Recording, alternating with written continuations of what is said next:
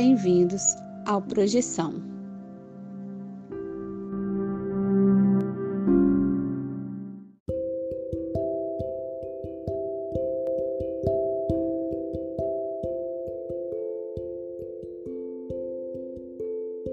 Você já acordou de um sonho e não conseguiu se mexer? Já teve sonhos lúcidos onde você tinha total consciência de que estava em um sonho? E sonhos premonitórios? Ou a sensação de já ter estado em algum lugar nunca antes visitado? Se você tem uma dessas histórias, mande o seu relato para o Projeção Podcast e a gente pode colocar sua história no ar. Envie seu áudio pelo WhatsApp para o número mais um 469 964 9336. Lembre-se de dizer o seu nome, cidade e, claro, compartilhar sua experiência. Se você quiser, também podemos manter sua identidade no anonimato. O importante é contar a sua história. Venha conosco desvendar os segredos da mente humana através dos sonhos e assim melhor entender-nos como seres humanos e nossa consciência.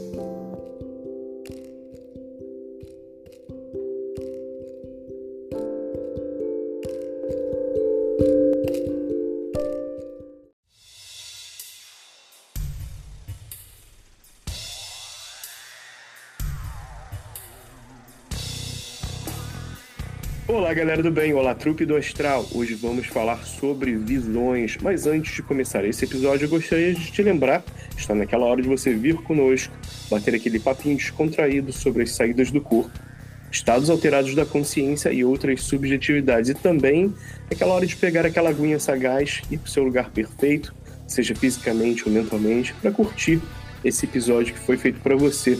Você que curte os papos do sobrenatural, das percepções extrafísicas, você que já é um espiritinho da casa.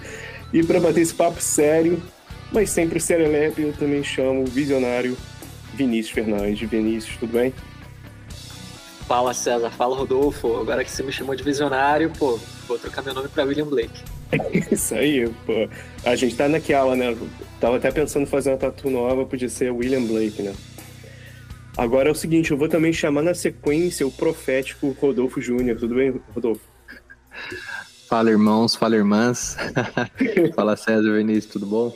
Gostei do, do Serelepe aí. É, pode crer. Galera, é o seguinte, a gente vai começar aqui com a definição geral, mas você vai perceber que a gente vai por diferentes meandros aqui hoje nessa conversa.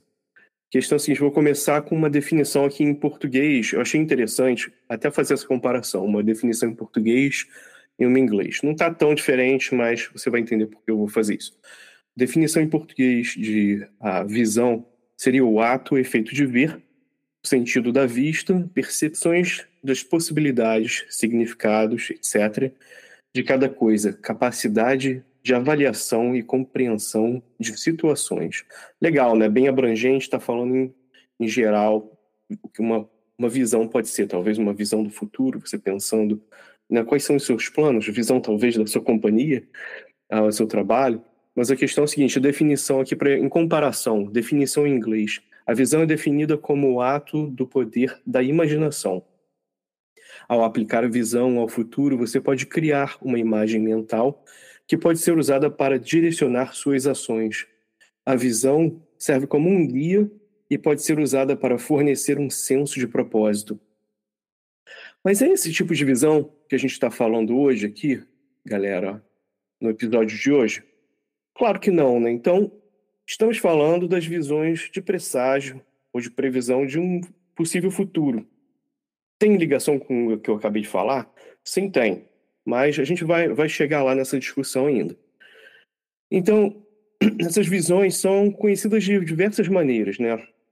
Essas de previsão do futuro ou de presságio são chamadas alucinações hipnagógicas. Essas alucinações são experiências perceptivas associadas a fenômenos visuais, táteis, auditivos, que acontecem na transição entre a vigília e o sono, ou seja, lá naquela hora certinha ao, durante o adormecer.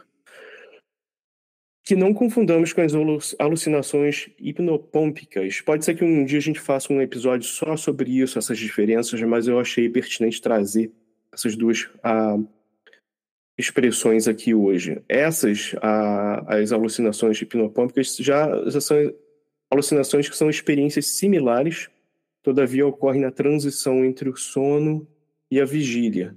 Né? No caso, o contrário. Uma enquanto você está quase dormindo e dorme, a outra é quando você está despertando.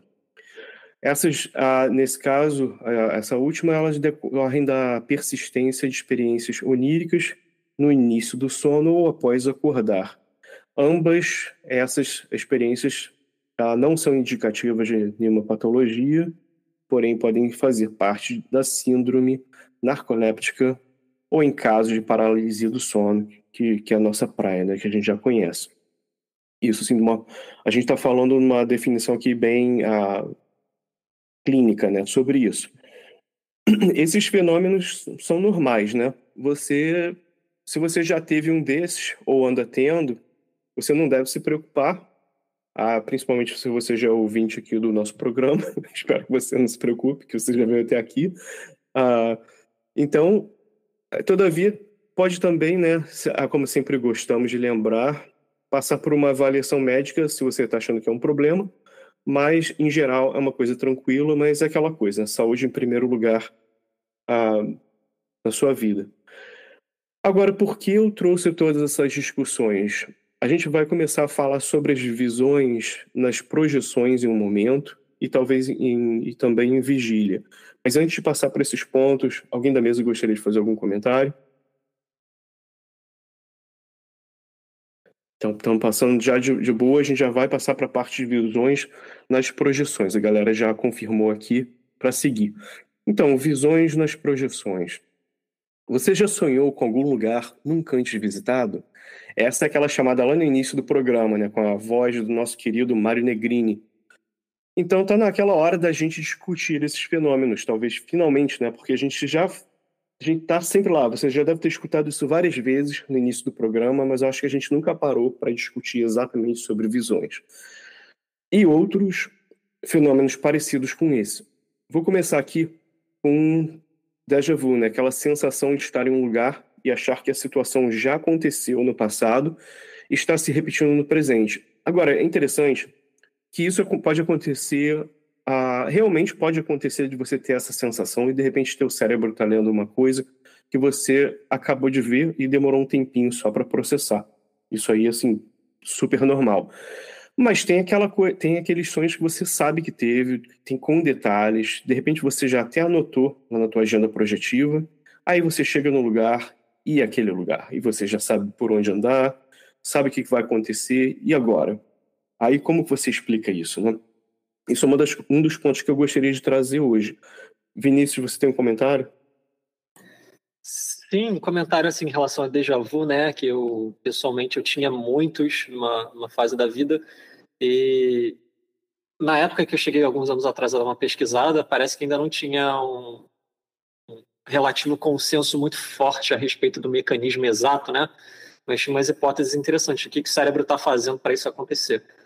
Mas. E a minha tendência era, beleza, então é isso aí. É, um bug cerebral, mas teve uma coisa que me encucou assim na minha adolescência que eu comecei a ter um déjà vu, aí eu comecei a lembrar do déjà vu, aí eu tive a sensação muito forte de ver dois segundos antes da coisa acontecer. Cara, não tem como, cara, não tem. É, esse tipo de experiência que quando vai acumulando a gente vai ficando com uma pulga atrás da orelha, né? Mas vai saber, né? Vai saber se foi uma simulação do próprio cérebro, né?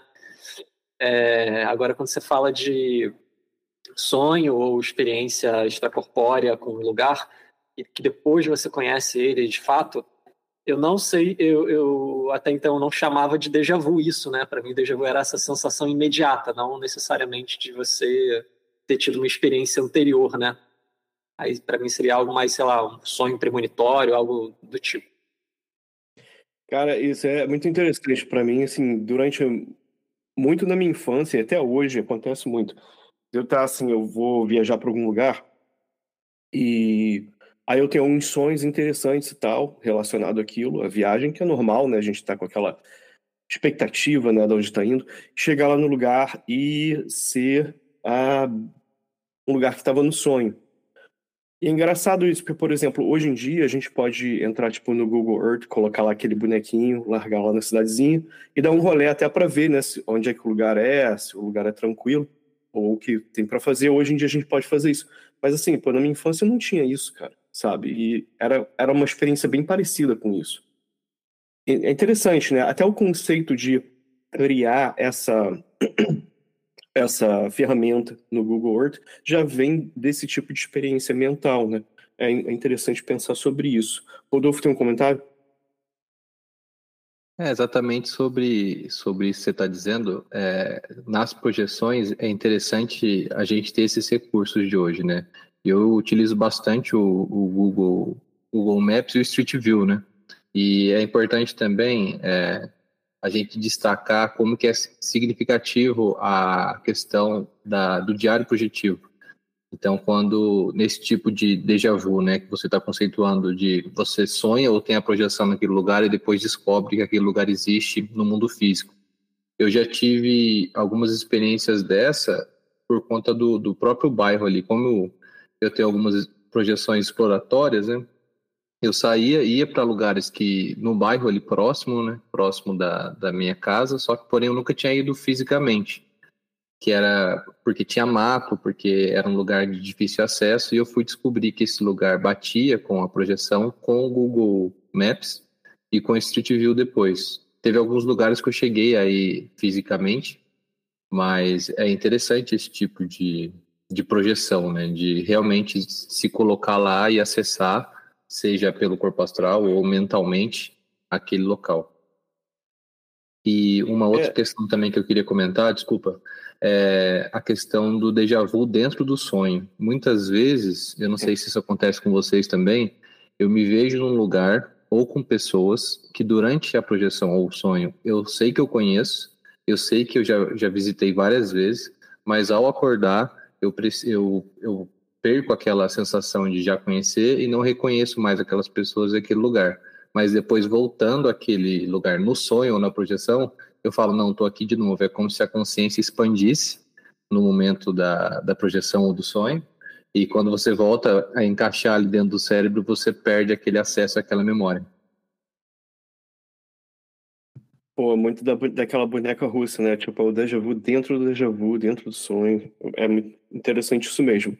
E, e esse aí é, uma, é, um tipo de relato muito comum, né? Da, da pessoa pensar, pô, foi estranho que eu, eu tava naquele lugar, eu nunca estive naquele lugar, mas eu tinha a sensação de que estava naquele lugar, mas era no sonho.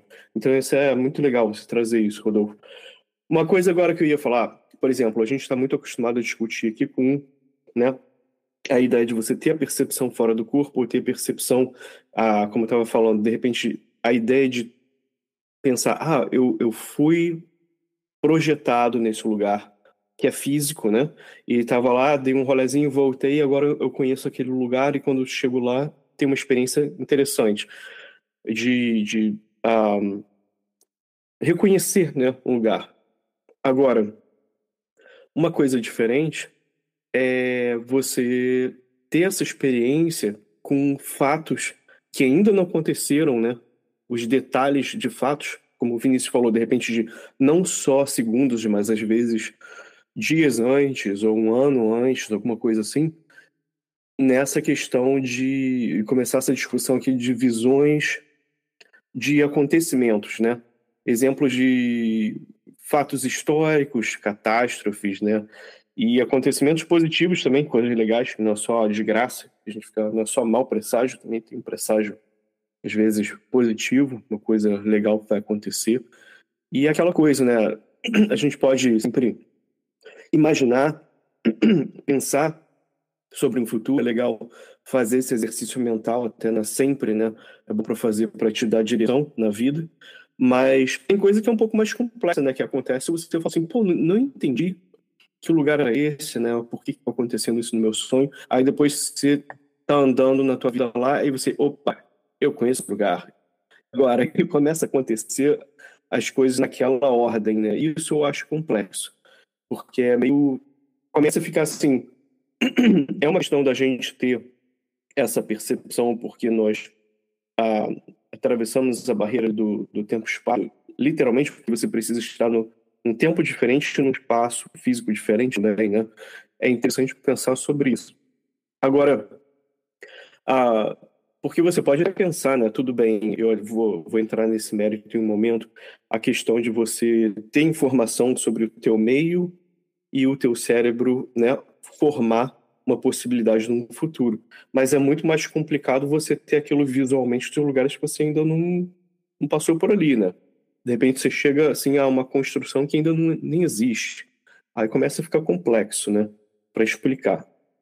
Então, e também eu gostaria de falar sobre visões durante o estado de vigília, né? Não só o estado de vigília quando você está lá quase dormindo, mas em geral, no dia a dia você está acordado, lá o, famoso sonhando acordado, né? Mas de repente você está ali, você recebe uma imagem mental, ou tipo um, um filminho mental, uma foto mental, e de uma coisa específica com detalhes de repente vai acontecer. É interessante, né? Conhecer pessoas que, que têm essas experiências, relatam essas experiências às vezes para gente, e quando essas coisas se tornam realidade, ah, fica interessante, né? Sempre complexo de, explicar.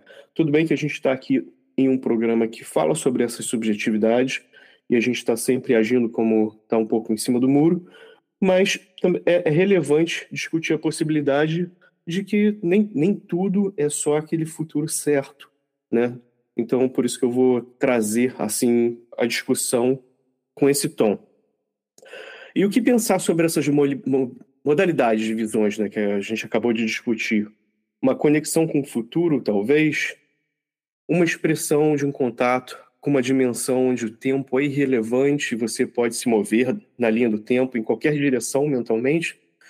Para ilustrar, assim, queria lembrar aqui a galera, lembra aquele filme A Chegada, onde a protagonista, né, que é a linguista, ela começa a aprender uma língua alienígena e dali aquilo começa a modificar a maneira de como ela pensa, né?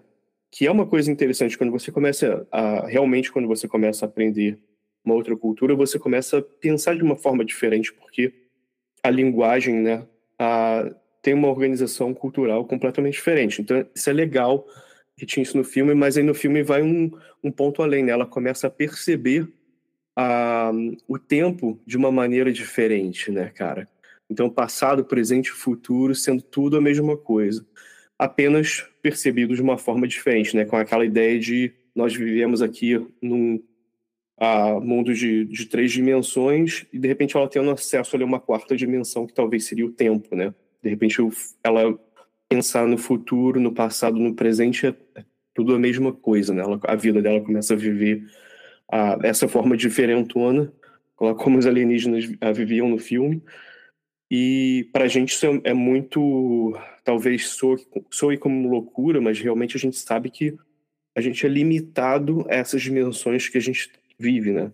Não quer dizer que não existam outras. Então, realmente é uma questão muito simples. Como tem, existem outras formas de vida que nós sabemos, é, é, essa questão de fato, que vivem e, a, em, uma, em menos dimensões, ou pelo menos percepções diferentes disso.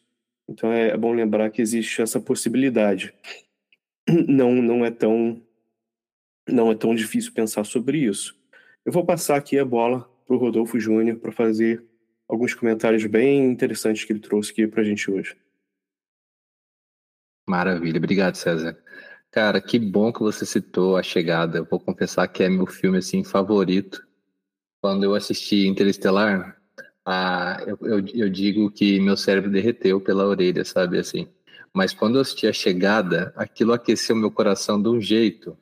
E assim, é claro que a gente não é físico, a gente não é filósofo, né, que fica ali todo o tempo trabalhando e pensando na questão do tempo, mas eu acho que isso conversa também com a nossa alma e com a própria consciência superior que eu acredito que a gente tenha, né?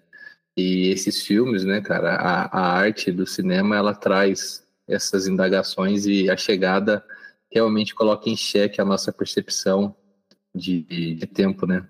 Mas diz aí.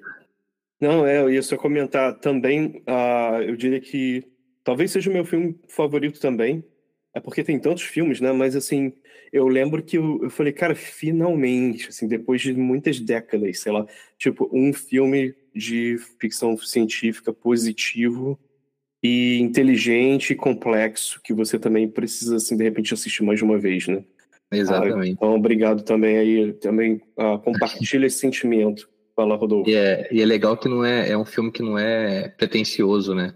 Porque você vê, comparando com o Interstellar, que chegou acho que uns dois, três anos antes, né?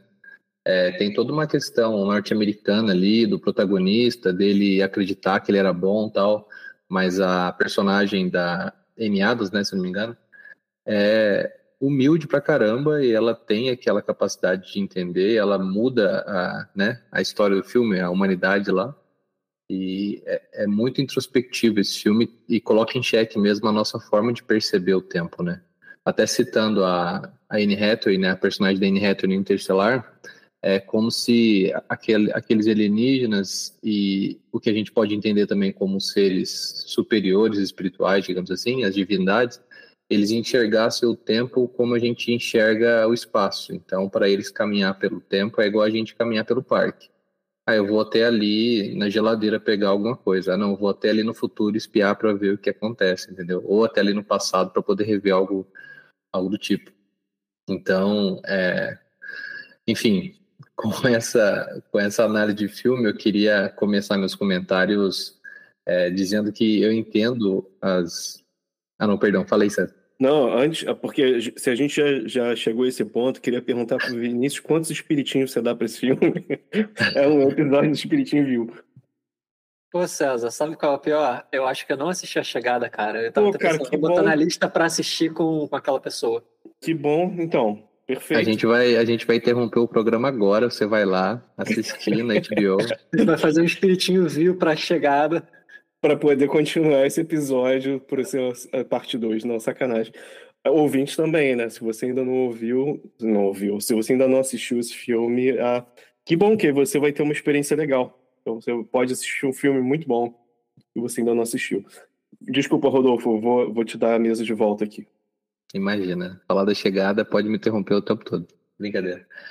Mas vamos lá. É, eu entendo as visões, cara, como uma capacidade da consciência de, como é que eu posso dizer, de perceber visualmente informações de uma forma extraordinária, né? Ou seja, além dos sentidos comuns e das três dimensões que a gente está inserido. Então, assim, existe a questão do bloco de informações que eu já comentei aqui, que normalmente a gente na projeção consegue receber pelo corpo intuitivo esse bloco de informações. Existem pessoas que conseguem isso, né, estando no corpo físico, médiums, é, sensitivos, enfim. E nas projeções, para mim, é mais comum isso acontecer. Porém, as visões, o que difere é realmente a forma né, visual em que aquela informação chega. Então, a pessoa que tem visões, normalmente ela acessa essas informações visualmente, que pode ser tanto do passado quanto do futuro e talvez até de outras dimensões, né? É, um caso interessante de estudo que eu já já cheguei a ler uns livros é do psiquiatra Brian Weiss, que tem as obras Muitas Vidas, Muitos Mestres e Mesma Alma, Muitos Corpos. Ele tem outras obras também, mas essas são as mais conhecidas. E o que, que esse, esse psiquiatra é, descobriu? Ele realizando regressões nos pacientes, ele descobriu que ele também conseguia sugerir que esses pacientes, além de ir para o passado, fosse para o futuro também. É como se a consciência tivesse livre no espaço-tempo, em determinado tipo de, de relaxamento ali, né, onde você consegue acessar essa sugestão e fazer a consciência tanto ir para o passado e fazer a regressão, que já é comum né, né, em, alguns, em algumas esferas da psicanálise, quanto da ir para o futuro e acessar as visões de lá. Então, se você tiver, você ouvinte que estiver ouvindo a gente agora, tiver interesse, dá uma olhada na. Tem algumas entrevistas do, do Brian Weiss feitas aqui para alguns jornalistas brasileiros e tem os livros também que são bastante interessantes. Mas, enfim, é, tem pessoas que têm essas visões relacionadas a outras pessoas, então, assim, você acessa visualmente informações de outras pessoas, né? Muita gente chega até trabalhar com isso, ter aí pessoas, é, como é que eu posso dizer? não cartomante, né, mas é, pessoas mais sensitivas, né, que trabalham com isso e conseguem ler e ter visões a partir do, do contato com outra pessoa. Assim também como existem pessoas que conseguem receber informações do próprio lugar, né? Então ela acessa um lugar e tem visões relacionadas àquele lugar. E muitas vezes, quando é relacionado a essa informação vinda de outra pessoa, pode parecer telepatia. Mas eu acho que se difere um pouco porque a telepatia tem uma troca ali de informações, né? A pessoa lê o pensamento e tudo mais. Mas a visão é um acesso à, à história de vida daquela pessoa ou à história do futuro daquela pessoa. Então é algo diferente da telepatia. E, assim, pensando como que, que as visões podem se dar, né? Considerando a questão da expansão da consciência e o pressuposto de que a gente tem outros corpos, como que se daria as visões?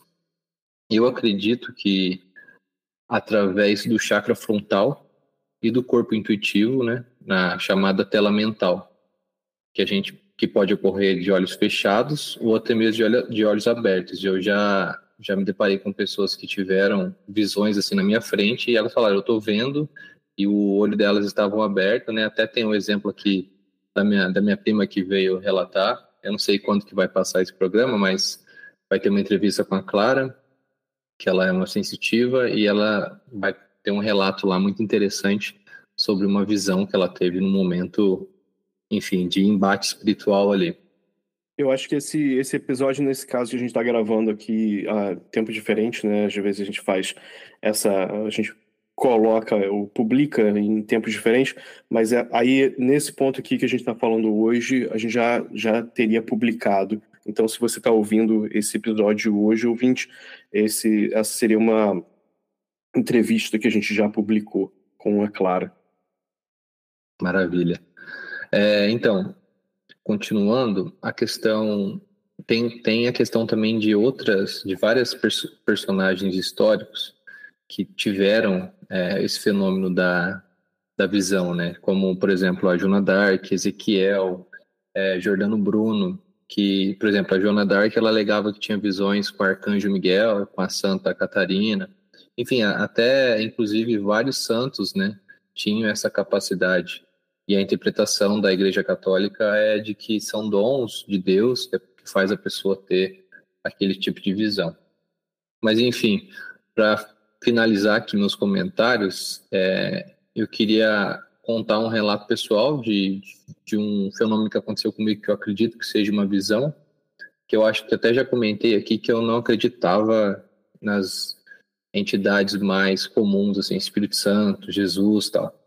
Até que eu comecei a orar para eles. Eu falei, eu vou orar para o Espírito Santo, mesmo não acreditando, quero ver o que, que vai dar. É como se eu estivesse experimentando um, uma substância nova, falei, vamos ver qual que dá. E assim, juro pra você, eu não tava com. Eu tava com zero respeito, eu tava só querendo ver o que, que ia acontecer.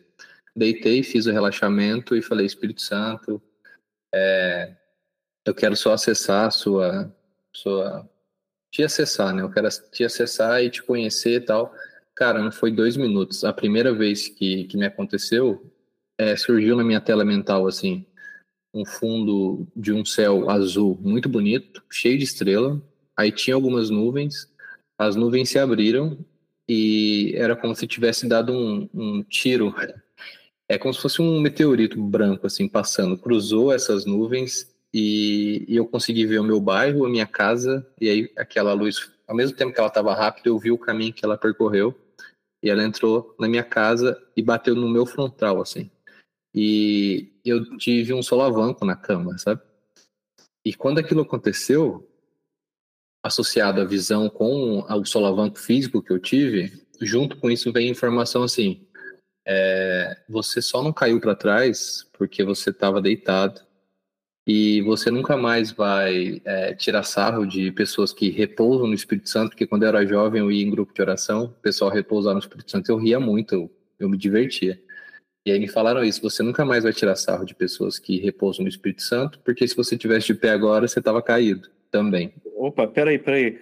Ah, pro ouvinte que não sabe o que isso quer dizer, o que é repousar no Espírito Santo, e eu vou levantar minha mão. Eu não sei o que é repousar no Espírito Santo. Tá, vamos lá. Na... Com a com, a, com o crescimento das igrejas evangélicas no Brasil, as igrejas católicas, a Igreja Católica começou a, a deixar é, os cultos de uma forma diferente, mais energética, mais é, vibrante e com rituais assim que não eram tão comuns antes. Antes, então o que, que eles fizeram? Eles criaram os grupos de oração. Isso no, sei lá, nos anos do, começo dos anos 2000, que eles chamam de, é, não sei, oração carismática, algo do tipo. E grupos carismáticos, né, onde tem a questão de desobsessão, eles chamam de tirar o demônio da pessoa e tudo mais. E eles trouxeram aquilo que causava audiência pro, na igreja evangélica, eles trouxeram para a católica. E como eu era católico e adolescente nessa época, eu fui convidado a participar de alguns grupos de oração, de, de orações, e chegando lá, as pessoas rezavam, entravam em transe e pediam, é, rezavam para o Espírito Santo descer nelas. E quando desciam, elas ou falavam em línguas, que era um negócio que eu também ria pra caramba, achava super divertido de assistir, de uma forma assim bem desrespeitosa. E elas também repousavam, que é o momento que elas caem desmaiadas assim, e aí tem pessoas que caíam de uma forma que eu ficava, nossa, é, foi um, um pouso bem encenado e tinha pessoas que realmente capotavam para trás, caíam e não se machucavam. Mas enfim, eu não acreditava nisso. E nesse dia, quando eu fiz essa meditação e tive essa visão, acabou que me deram essa essa bronca, tipo, você nunca mais vai rir porque aconteceu com você agora e você só não caiu porque você já estava deitado. É, e agora, né? O que, você faz com isso? Eu ia até fazer essa, esse comentário, né? Não posso deixar passar. Tem que ter muito cuidado. A, as mães aí estão sempre falando com os filhos, né? Cuidado com essas raves aí, você começa na viagem astral, daqui a pouco você está se acabando no Espírito Santo. Exatamente. não, mas sério, eu tô, eu tô zoando, mas, cara, a, a experiência religiosa é pessoal, né, cara? Então, tipo, eu, eu tô brincando assim, mas, cara, acho isso. Cara, essa que é a realidade. Eu, por exemplo, se, se eu tô lá tendo minha experiência e tô lá no que eu vou chamar de nirvana, a qual é a diferença de você estar tá tendo essa experiência que você acabou de relatar? Para mim, nenhuma. Né? Então tem sempre essa questão aí a, da gente desrespeitar e brincar e zoar o, a pessoa que está num paradigma diferente, mas, cara, a, a experiência internamente é real, né? E tá acontecendo, e, e aí, né? Fala aí, Vinícius, você tá com a mão levantada. Pô, Rodolfo, é, antes de, de trazer a sua experiência, você tinha. Tu vai perguntar se ele tem um, um, um daqueles cigarrinhos de Jesus, né? não. Ai, não, não, nada a ver. Pô. Parei faz tempo, parei, parei faz tempo. Peraí, tô só cheirando o Espírito Santo. Vai lá, vai mal. Parei agora, não vou mais fazer piada. Beleza. É... Eu tô Pô, rindo aqui, mas eu tô feliz com a, com a descrição. A... Voltando, para só não ficar só na zoação, a descrição que você contou da luz e tal, e você tendo essa sensação física aí, eu achei muito maneira. Tive sensações parecidas também, experiências parecidas. Tava chamando de outra coisa, mas teve alguns momentos que eu fiquei com aquela coisa, isso era Maria. Então, tipo assim, né? Cara, de, tipo assim, tu vai. A gente pode colocar um nome, né, cara? Mas importa. A experiência tá acontecendo ali, e aí, importa. É, no meu caso, eu, eu, remeti a carta e tinha destinatário, né? Então, como é. responderam, presumo eu que é o destinatário que eu tinha colocado, né?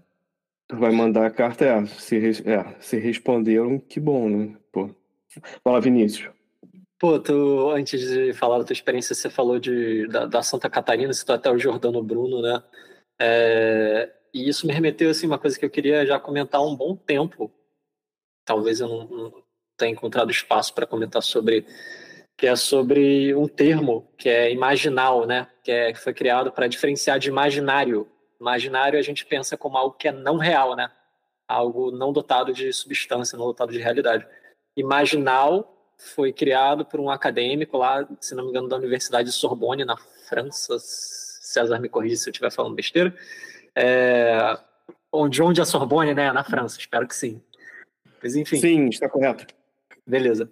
Esse cara era da de, de um departamento de estudos sobre o islamismo e ele encontrou lá que na tradição sufi, né, o misticismo islâmico, é, você tinha relatos assim de visões tanto de é, figuras sagradas, né, celestes, angelicais e tal, como de regiões geográficas, né? Ele cunhou o termo imaginal porque tem uma certa solidez geográfica ali na visão da pessoa, né? Então é como se fosse de fato um lugar que não é físico, mas é um lugar que a pessoa acessa geograficamente, tem uma cartografia ali do lugar. E dá para trazer isso para várias religiões, várias tradições contemplativas do mundo. E é esse tipo de experiência, minha forma hoje de, de, de entender, eu, eu, tento evitar literalizar, tipo, olha, existe de fato Deus da Polinésia que eu vi ali de, da forma certinha mas eu tento ver, pô, aquilo me trouxe um impacto, né? Aquilo ali me impactou, aquilo ali tem tem realidade de alguma forma. Mas é uma parada que não é, não é, como é que eu vou dizer, não é entre aspas material, óbvio que não é material, mas assim, não é literal necessariamente. Tem, tem várias dimensões ali meio simbólicas e tal, que ressoam na gente de uma forma muito especial. Né? E aí me remeteu a isso, né? Porque várias visões que a gente tá é, passível de ter não são uma realidade literal, mas isso não tira a validade dela. Uh, e eu só falo que Sorbonne é a Paris. é em Paris, é mesmo em, na França. Não só na França, mas é em Paris. Porque às vezes você pensa assim, é tudo em Paris, né? mas nesse caso realmente é. E Rodolfo, você ah, gostaria de, de continuar e fechar essa, essa ideia antes da gente mover? Ah, então, é, é só para finalizar, né, que depois dessa visão, foi, é, como, como a gente colocou esse tema para conversar, eu estava pensando se eu já tinha tido algo do tipo. Eu acho que essa foi a primeira vez que tinha me ocorrido é, uma imagem que para mim não parece ter surgido na minha cabeça assim de forma voluntária, numa tela mental. Então eu lembro que eu estava de olho fechado, estava tudo preto, eu estava pensando em me conectar e não deu tempo nem de realmente entrar num, num transe ou algo do tipo. E essa imagem já se, abriu, já se abriu na minha tela mental, que é basicamente, eu sinto que é quase no olho, que é bem no onde eles dizem que se localiza o chakra frontal, né, entre a sobrancelha aqui. Só que é dentro da cabeça, então abriu realmente uma tela, eu lembro que não era nem tanto quadrada, era mais retangular, e eu vi essa imagem assim, e não era algo 2D, sabe, era algo meio três dimensões também, não sei explicar. E junto com aquilo vem informação, né? Então, é, o, a teosofia, eu até, ia até comentar isso na, nas considerações finais, a teosofia diz que é, você só pode ter visões quando você está preparado. Então, quando você tem de forma esporádica, esporádica não, é de forma involuntária, quer dizer que você já está preparado para ter aquilo. Então, você não pode buscar por algo que não aconteceu involuntariamente. Mas eu acredito que se você tem curiosidade e quer fazer algum exercício do tipo para exercitar e ter uma visão, eu não, não, vejo mal nisso. É claro que a gente tem que ter os cuidados e saber exatamente mais ou menos ali o que está fazendo. Mas foi uma das primeiras visões que eu tive, assim, e depois até apareci, apareceram outras que em outras oportunidades eu posso contar. Mas é isso, eu queria deixar deixar claro aqui que não é algo, ah, aconteceu lá com o Jonah Dark, não pode acontecer com, com qualquer um, entendeu? Cara, tem, tem muito a ver com essa discussão aí que a gente teve outro dia, né, nesse outro episódio que a gente mencionou aí mais cedo, ah, sobre o que você tá, você falou isso, né, Rodolfo? Você enviou a carta e a carta foi respondida. É aquela coisa com quem você está se comunicando, né, com a vamos chamar nesse caso a entidade que você está se, você está se comunicando. É interessante quando existem essas respostas, né? Seja lá em qual a esfera aí o, o, o ponto de vista. Isso aí para mim realmente assim é, é interessante porque essas experiências aí acontecem, né? Então, se nunca aconteceu com você, ouvinte, de repente, quem sabe, né? Quem procura acha. Faça, o seu faça o seu corre aí que você consegue encontrar o que você está procurando. Agora, ia até fazer um comentário, o Rodolfo, também de algumas coisas que você falou. Quando você mencionou lá no início, né, quando você começou a discussão um, sobre questão de, do, do Brian Weiss, né, de muitas vidas, muitos mestres, a questão toda de, de regressões, não só do regressão, né, regressão de idade, quando se faz com, principalmente com a hipnose, para utilizar como, como uma ferramenta né, de trabalhar ali, talvez um, uma, uma questão uh, psicológica ou uma questão pessoal, emocional, é legal porque quando eu, traba eu trabalho com, com regressão de idade, eu, eu até já pensei em fazer um áudio aqui simples de regressão de idade, e eu já vi isso muito na internet, mas eu gostaria de falar que é legal, cara, você fazer isso com a pessoa que vai parar ali e entender, conversar com você, entender o seu trabalho e tal, e ter um momento de reflexão, porque tem toda uma técnica para fazer exatamente isso que você mencionou, Rodolfo, que é, a, por exemplo, se eu, tô, eu faço uma regressão, de repente eu estou revisitando uma, uma, uma experiência positiva, legal, mas na nossa vida nem tudo é positivo. De repente, naquele dia perfeito, algumas coisas esquisitinhas podem acontecer e aquilo ali pode ser um gatilho para uma coisa, às vezes, ah, difícil imagino assim, por isso que eu gostaria até de fazer esse, esse comentário aqui, para ter um pouquinho de cuidado com algumas técnicas que você vai fazer sozinho, online, assim. Se você se garante, faz aí, né? Mas é, tem certas coisas, se você sabe que aquilo é um, um pouquinho mais complexo, não, você não precisa fazer tudo sozinho, né? De repente ajuda a encontrar uma pessoa, principalmente um, um uma pessoa que conheça técnicas, o hipnólogo ou psicólogo, para trabalhar essas questões, para fazer esse trabalho legal que você falou, de imaginar um futuro onde aquele problema, né, onde é o, é o seu novo eu que, que já conseguiu resolver essas questões e você começa dali imaginando, você consegue chegar lá, né, onde você quer ir. E esse é um exercício mental, só falar sobre isso agora já te dá aí um pouco um hint do que a gente vai falar um pouco mais tarde. Galera, pô, maneiro. Uh, Rodolfo, queria já começar a pensar aqui em abrir para conclusões finais, mas antes de fazer isso, pensa aí também, uh, Vinícius Rodolfo, queria aproveitar para lembrar a galera para ter cuidado com o charlatanismo, né? Que tem a questão das visões. De repente, se eu chego para você e falo, poxa, tive uma visão aqui que, sei lá, vai ter um mundo melhor e você tem que colocar 10 mil reais na minha conta, talvez tem nada a ver, né? Então é, é legal lembrar sobre isso aí. Vinícius. Isso me lembrou, César, uma coisa que aconteceu muitos anos atrás, que uma pessoa da minha família é, é interessada nesse tipo de assunto, né? Médium, espiritualista e tal, e aí num desses workshops, cursos da vida, a moça que estava oferecendo o curso chegou para essa minha parente e falou: não, então, eu tive uma experiência com seu mentor na noite passada. Ele disse que você tem que fazer o curso comigo, que custa sei lá quantos, 700 reais. Aí. Obviamente, minha parente riu na cara dela e saiu andando, mas. É, que bom, que bom. A, a, não ser que fosse uma coisa que fizesse sentido, né? Se fosse um curso preparatório para um emprego e tal, mas se não é isso, não é legal.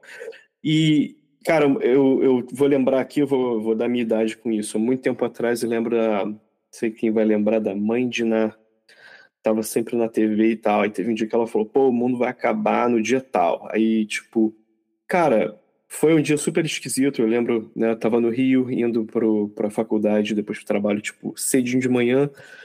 Eu já até contei essa história pro Vinícius aqui em off uma vez. Aí entrando, entrei no ônibus, cara, foi tipo. Cara, foi um dia que tava assim uma névoa na cidade inteira. Foi muito bizarro. E tava assim, tipo, imagina você pegar o ônibus de manhã e tá uma névoa que não dá para ver nada do lado de fora, e o ônibus tá indo devagarzinho e tá todo mundo assim em silêncio total, porque tava todo mundo naquela assim, acabaram de falar no dia anterior que o mundo vai acabar hoje. É assim, tipo, seis horas da manhã, você sai, tá uma névoa bizarra que você nunca viu na cidade. Aí eu, você, eu cheguei no centro da cidade, cara, tava todo mundo em silêncio, tava bizarro. E, cara, essa história é engraçada até aí, mas chegou um ponto que um camarada, a gente chegou na sala e ficou aquela questão, a gente vai ter aula ou não? Era um dia tão esquisito que teve um camarada assim que, uns amigos, né, a gente falou, pô, cara, o que, a gente vai fazer? Sei lá, não, não apareceu o professor, o que, a gente vai fazer, né?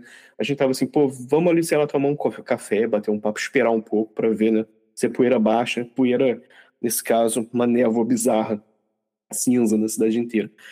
E, cara, um dos alunos, né, que, que eram amigos nossos lá, chegou assim e falou assim, pô, cara, uh, mas ele falou assim com a cara séria, que a gente até riu, pensou que fosse zoeira, ele falou, pô, cara, uh, eu acabei de encontrar uma pessoa ali que é de um grupo religioso e eles vão tomar um negócio pra, tipo, tipo, pra morrer antes, pra não... Porque ele já tava assim, ó, o fim do mundo, né?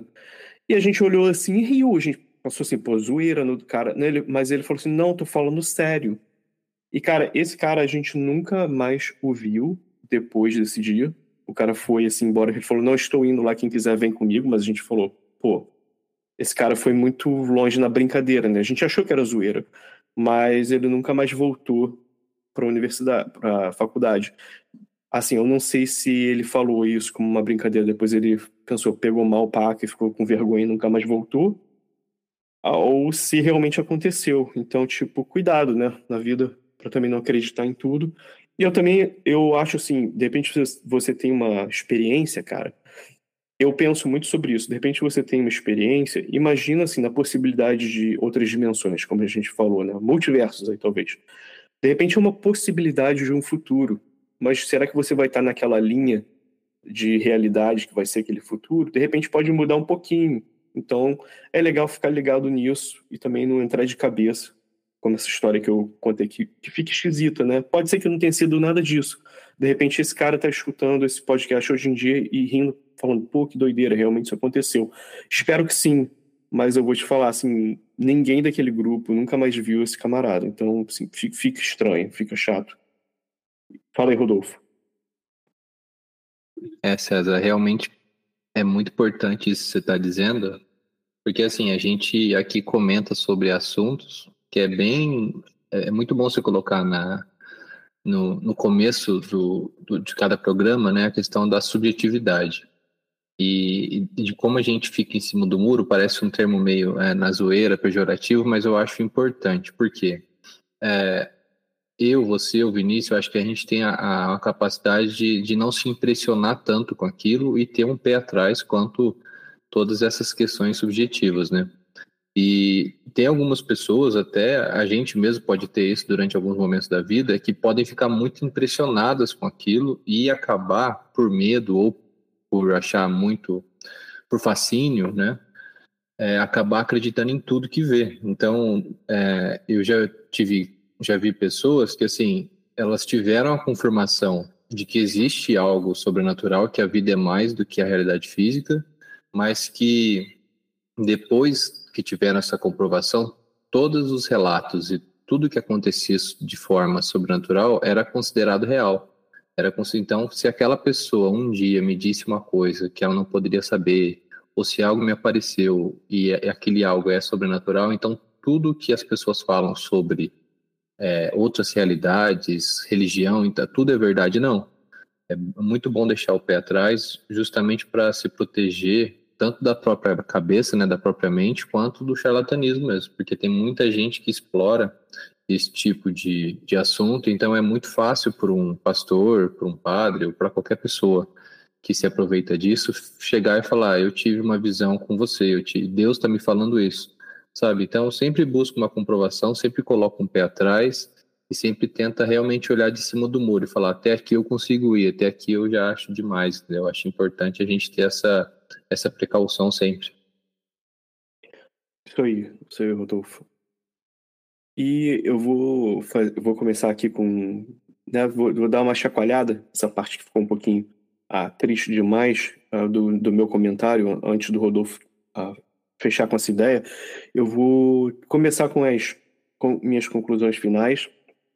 Eu vou aqui falar que eu, eu brinquei ah, sobre que hoje nós não falaríamos sobre visões em contexto de imaginação, mas você já percebeu que não foi só isso, né? Foi, foi de tudo. Ah, ou mesmo da capacidade da avaliação e compreensão de situações, né? Que eu brinquei e falei que não ia falar sobre isso, mas acho que o nosso cérebro é capaz de coisas incríveis, de organizar, infor, organizar informações, de calcular possíveis previsões.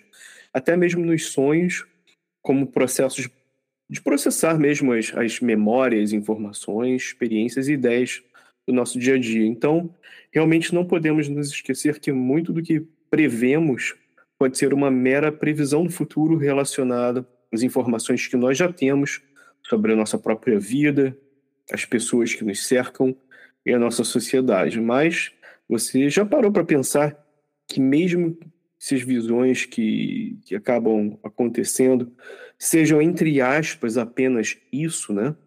Apenas isso, já seria. Você já parou para pensar que seria um, um sexto sentido por si só? Uma coisa que talvez nós não fa fazemos aí automaticamente, sem ter plena consciência de como o processo em si funciona, mas de muitas formas é uma das ferramentas que utilizamos aí para viver nossas vidas, né? Isso em si, para mim, já é incrível. Mas pera lá. Eu ainda não descarto a possibilidade de que algumas dessas informações sejam recebidas por nós de uma forma que seja um pouco mais subjetiva. Uma, capta uma captação de ondas mentais de outras pessoas e uma organização um futuro possível? Talvez. Mas não podemos ignorar que essas percepções e experiências existem e fazem parte do cotidiano e da história humana. Não entender esses processos complexos é natural, muito natural, né? realmente, pois realmente são complexos. Mas descartá-los completamente seria uma demonstração clara de ignorância. Então fica aí a minha consideração final de hoje, lembrando que eu, obviamente, também tenho essa visão a, espiritual né, disso tudo e eu não vou descartar ela apenas porque isso seria, seria muito simples, muito fácil. Eu vou passar aqui a bola para o Vinícius para fazer suas conclusões finais. Pô, César e Rodolfo, né? Eu acho que essa parte final do episódio que a gente falou mais sério, né? Gente, eu achei que muitíssimo pertinente, muitíssimo pertinente. E em relação ao que você acabou de dizer, César, é, quando a gente combinou esse tema, né, uma das primeiras coisas que eu me lembrei era do Oráculo da Noite, lá do Siddhartha Ribeiro, né, biólogo, neurocientista, e a proposta dele nesse livro é que o sonho, né, a gente está falando nesse caso de sonho, mas você pode, se quiser, estender para a atividade da mente, né, da imaginação como um todo, da, da capacidade criadora de imagens e de cenários. Né, ele diz que o sonho é foi selecionado, né, foi moldado pelas forças evolutivas é, dos animais, porque ele funciona como um oráculo probabilístico, ou seja, ele pode encenar um futuro provável, um futuro possível, ele pode preparar o animal, né, outros animais também sonham, por exemplo, pode preparar o animal para evitar ser predado ou para treinar ele para conseguir caçar melhor, por exemplo, né? Quem nunca viu o cachorrinho que parece que está sonhando que está pegando um rato, né? Coisas do tipo. É, e assim, isso acontece em animais muito simples, tipo moluscos, alguns insetos parecem ter algum, é, alguma atividade onírica, né? Então pode muito bem ser isso, de fato, uma simulação de um futuro provável para que a gente possa é, se adaptar a ele. Mas aí a questão é, pô, tem experiências, inclusive experiências pessoais, né, ainda que sejam raras para mim, que me levam a pensar, pô, não tinha nenhum dado do ambiente que pudesse ser input para o meu cérebro fazer essa simulação, cara. Como? Como? Como? Claro, talvez tivesse, talvez. Pode ser algo muito subliminar, muito sutil, que meu inconsciente capta e eu não.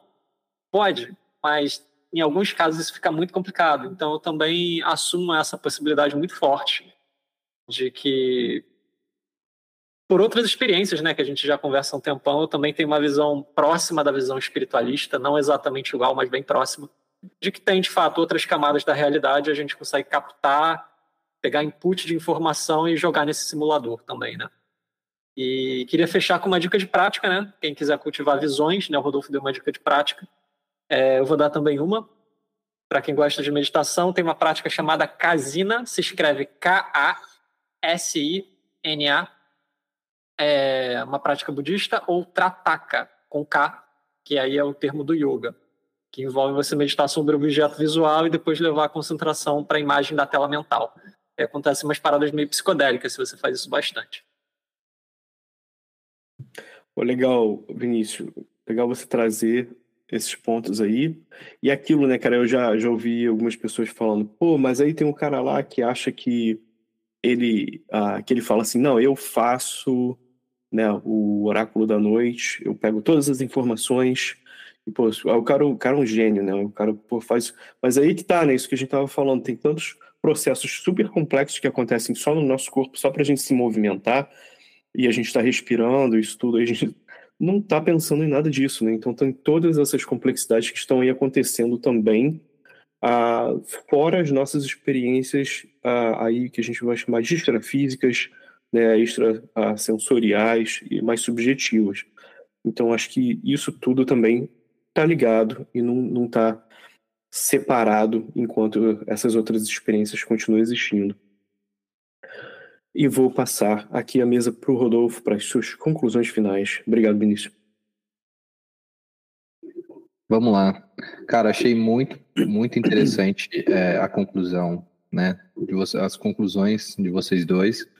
E num ponto, assim, que eu acho que convergiu, é, basicamente, é a questão da visão independente se ela acontece com o cérebro físico somente ou com outros veículos, né, que a gente chama de veículo astral, veículo mental, enfim. Independente disso, é uma questão de percepção da realidade, captação de informação e interpretação, principalmente, né? Então, é, eu não também não desconsidero a possibilidade do cérebro ter essa capacidade de, de pegar essas informações, organizar e, colocar isso de um jeito, seja em sonhos, seja na própria visão, para nos preparar para o futuro, né? Então, muitas vezes ele pode criar um cenário. Eu até tenho algumas experiências que eu considero micro visões, assim, micro premonições, sabe? Do tipo, é, eu vi que é, minha, o meu familiar, o meu pai, ele vai estar com determinada roupa tal dia. Na manhã seguinte, eu acordo ele está com aquela roupa ou eu vi que quem ia aparecer na minha casa ou no ônibus ia ser aquela pessoa que eu não vejo muito tempo. Aí você chega lá e acaba vendo. Então são premonições que não têm um impacto uma, uma significância muito grande, mas que acontecem. Isso já aconteceu comigo uma vez. Teve um, uma vez que eu estava no shopping com meu primo, e aí do nada eu virei para ele e falei assim: vai ficar tudo escuro. E eu não sei por que, que eu disse aquilo. Aí ele olhou para mim e falou: cara, você é meio doido, né? Do nada você falou isso. E eu também não sabia por que, eu tinha falado aquilo. E aí passou, sei lá, um minuto, nem isso. O shopping, acabou a energia do shopping realmente ficou tudo escuro. E eu não, não sei por que, que eu soltei aquela para ele, sabe? Aquela frase. Então são micro previsões que eu acho que não sei se é o cérebro fazendo ou se é algum veículo extrafísico que a gente consegue utilizar para poder acessar essas informações. Mas enfim, eu queria deixar só o recado de, independente de como isso funciona, de da gente fazer o trabalho de interpretar aquilo, né, just, com, com o pé atrás e saber se aquilo que a gente está vendo realmente significa é, algum acontecimento futuro ou se tem algo simbólico ali por trás. Eu acho importante a gente ter essa, esse trabalho de interpretação. Ah, muito bom, um, Rodolfo. E esse comentário que você fez aí é muito mais uma camada, né, de uh, não vou chamar de bizarrice, que isso não, não é a palavra, mas a de paranormalidade mesmo, né? Tipo, sai a voz ali automaticamente enquanto está acontecendo toda essa experiência aí dessas microvisões. Isso é muito, uh, muito interessante, muito impactante. Obrigado por ter trazido aí esse ponto também. E agora é aquele momento do abraço que você vai pensar em quem você vai dar aquele abraço grande apertado a distância mental mesmo. Eu vou, vou, ler, vou abrir aqui para vocês para mandarem um abraço. Eu vou finalizar com o meu. Ah, Rodolfo, você que já está aqui na agulha, para quem você manda seu abraço. Ou qualquer mensagem, né? Porque às vezes uma mensagem é um abraço. Ah, maravilha. Então eu vou substituir meu abraço, que seria para todos os ouvintes, para vocês dois, e mandar uma mensagem que é reiterar aquilo que eu falei agora há pouco, de ter o pé atrás em relação as pessoas que dizem que tem visão, ter pé atrás com as próprias visões, se você tiver também esse tipo de experiência, e sempre tentar colocar o corpo racional, né, tentar racionalizar as experiências e tentar chegar no meio termo ali, porque senão ou a gente vira aquele cético onde tudo é material, ou aquele doidão onde tudo é espiritual. Então acho a gente é importante a gente sempre caminhar com pelo caminho do meio, né? Isso aí, muito bom, Rodolfo. Vinícius, para quem vai sua mensagem, abraço. Ô, Rodolfo, endosso completamente a questão aí de o negócio é andar no fio da navalha entre o, o, o, racionalismo né, e a experiência. Né? O caminho é esse, na minha opinião. Endosso totalmente. Um grande abraço para nossa patrona, né, a senhora Xuxa. e os duendes, né? E é isso Duende aí, é perigoso. Ó, hoje, tu tá falando de navalha, falamos de, de, de drogas e alucinações, e agora duende, só, só coisa perversa. Galera, um grande abraço. E o meu abraço é para você, ouvinte. É para vocês também, Vinícius Rodolfo. Muito grande abraço para vocês estarem aqui com a gente. Você também, ouvinte, que está aqui com a gente hoje.